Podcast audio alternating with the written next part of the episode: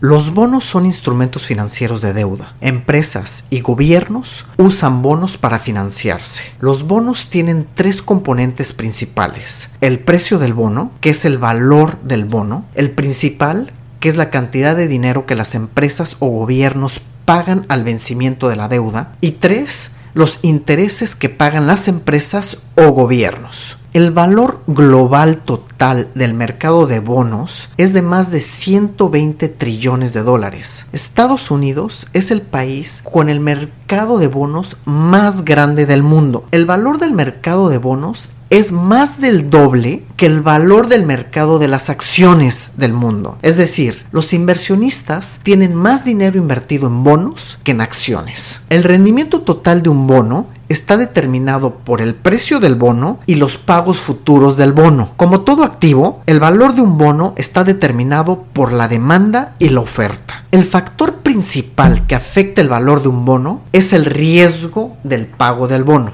Un bono muy riesgoso debe ofrecer un pago de intereses mayor que un bono con poco riesgo. Existen dos riesgos principales en los bonos. Uno es el de liquidez y el otro es el de quiebra. El riesgo de liquidez es cuando necesitas vender un bono antes del vencimiento. Por ejemplo, imagina que compraste un bono hace 5 años y es un bono a 10 años y que te paga un 3% anual en dólares y resulta que necesitas venderlo ahora, 5 años después de que lo compraste. Aunque hayas recibido los pagos de 3% anual en los primeros 5 años de vida del bono, el precio de ese bono podría ser hoy mucho más bajo de lo que pagaste por él y podrías llegar a perder una buena parte de tu capital. Tengo varios ejemplos de clientes que sus banqueros los metieron en bonos que aparentemente pagaban una tasa de interés alta, pero cuando decidieron salirse, resulta que al vender ese bono les pagaban menos de una quinta parte del valor.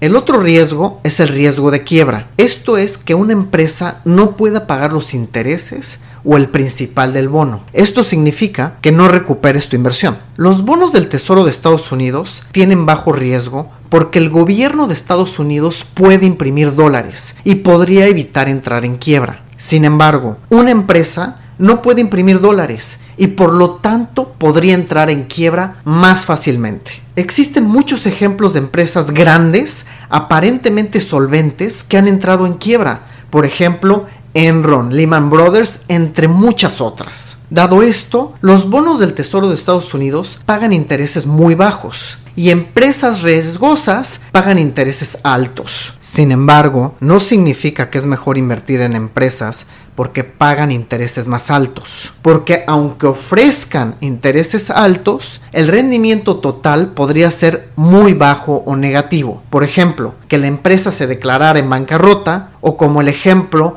que el valor del bono fuera casi cero cuando necesitan acceder al dinero. Es decir, cuando veas que alguien te ofrece un bono con un interés alto, lo más probable es que sea muy riesgoso ese bono. Tal vez no lo ven o no lo saben medir. Pero recuerda que es muy poco probable encontrar gangas o free lunch. Hay miles de personas con miles de millones de dólares buscando gangas todo el tiempo. Recuerda que riesgo y rendimiento esperado están relacionados. Ten mucho cuidado de no invertir en bonos que parecen atractivos, pero que en verdad no lo son.